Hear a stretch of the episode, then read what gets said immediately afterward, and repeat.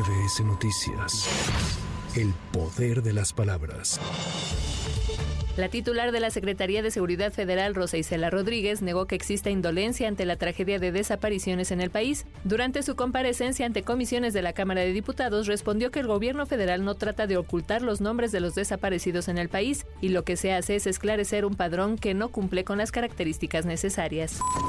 El gobierno mexicano admitió ante la Corte Interamericana de Derechos Humanos que la región de las Américas vive una situación de emergencia por la venta y proliferación de armas de fuego. A través de la secretaria de Relaciones Exteriores, Alicia Bárcena, detalló que en el caso de México cada año se trafican ilegalmente 200.000 armas de fuego y confió en que la Corte tenga una resolución positiva para evitar un tráfico indiscriminado de armas en la región.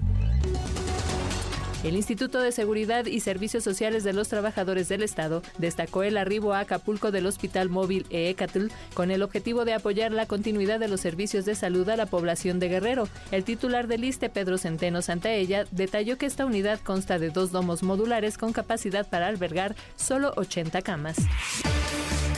A finales de enero de 2024, el gobierno de la Ciudad de México, en coordinación con el gobierno federal, contará por primera vez con una aplicación para alertamiento en caso de sismo en tiempo real que será visto en teléfonos móviles. Con ello se pondrá el Internet al servicio del público y de lo social.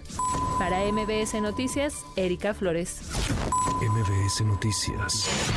El poder de las palabras.